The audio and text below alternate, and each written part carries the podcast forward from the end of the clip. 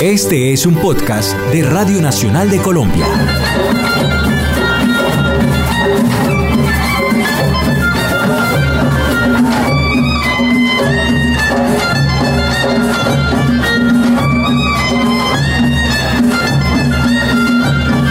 A fuerza de imaginar las cosas, estas de repente aparecen sin anunciarse. La máxima aplica para los buscadores de libros, soldaditos de plomo, revistas viejas o cualquier bisutería inútil que sea propensa a coleccionarse. En el caso de los discos, cualquiera que sea su formato, suele suceder que de repente aparecen en los lugares más inverosímiles, o en un puesto improvisado en la mitad de un andén, en el viejo altillo de las casas de los tíos, en un anuncio clasificado, en un almacén de antigüedades o en una caja olvidada en la calle. El azar, con esa geometría perfecta que hace que nos topemos con esas cosas, me jugó una buena pasada en el Banco Magdalena, donde me fui a la deriva en búsqueda de la cumbia y me encontré 87 discos de vinilo. Esta es la historia.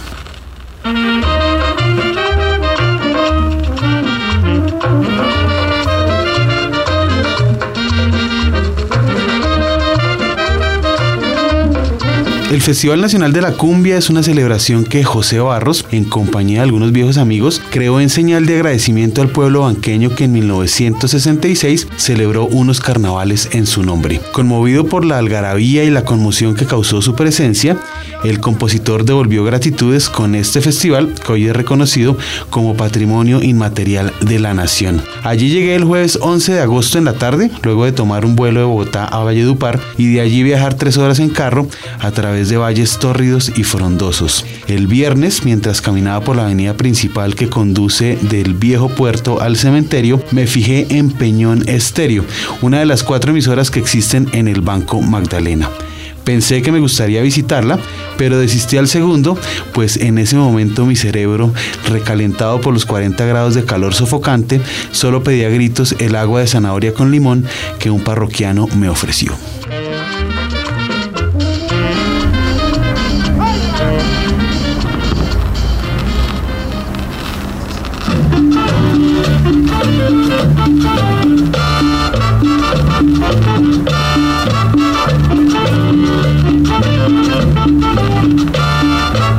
Sábado 13 de agosto se llevó a cabo el gran desfile pocabullano con reinas, comparsas, bandas pelayeras, ruedas de cumbia y gran algarabía. Yo me hice a un lado de la calle para mirar de cerca, pero decidí que tendría que buscar un lugar alto para ver mejor y tomar una foto. Alcé mi cabeza y vi que en un balcón un señor miraba con sosiego el desfile. Y ese balcón era la entrada de Peñón Estéreo. Sin más, subí la escalera de caracol y me le presenté a Israel García, director de la emisora, quien me contó además que también es el organizador del Festival de Tambora y Banda en el Peñón Bolívar.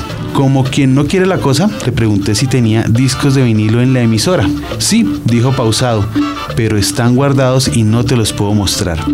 Cuando yo me resignaba a que esa búsqueda azarosa no tenía norte, García me dijo, ajá, pero tengo un amigo que tiene un montón arrumados.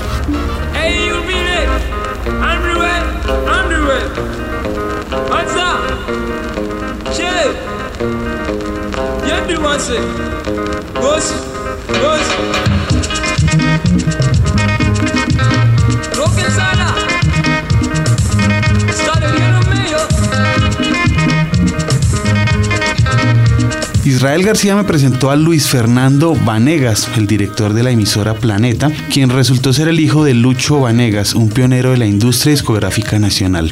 Hasta ese momento yo solo esperaba una jugarreta de mis nuevos amigos costeños. Entre saludos y preguntas, Luis Fernando Vanegas me dijo al oído, primo, pásate mañana por la emisora. Allí te espera un chico que te abrirá la puerta. Llévate lo que quieras. A esas alturas de la situación, yo seguía pensando que se trataba de una de esas colosales bromas que a veces los costeños suelen jugarle a los cachacos, pero no fue así, pues al día siguiente, en el segundo piso de una ferretería a una cuadra del hotel donde me alojaba, me encontraba yo al frente de un arsenal de los viejos discos de la emisora Planeta.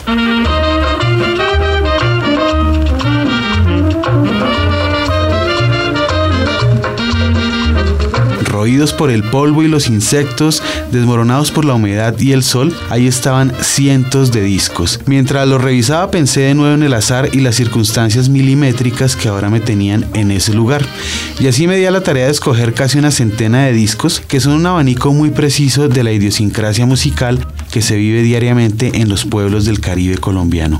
Había discos de bandas pelayeras que tocan porros y fandangos, también había salsa y muchos discos de Yo Arroyo. También otros tantos crípticos discos de sucus y música africana, de soca, de champeta y de terapia, de cumbias, de gaita y de millo y de las grandes orquestas. También discos de Fuentes, de Tropical, de Felito, de Curro, de Caliente, de Codiscos y otros tantos sellos fabulosos donde se escribieron las páginas más memorables de la música tropical colombiana. Al mediodía, luego de más de cuatro horas, bañado en sudor y con la garganta desgastada por el polvo, salí con un botín precioso que corrobora los vericuetos insospechados del azar. Con la maleta llena de discos regresé al hotel, no sin antes reposar en una tienda y tomarme una gaseosa helada. Para Roque Ospino en Bolívar.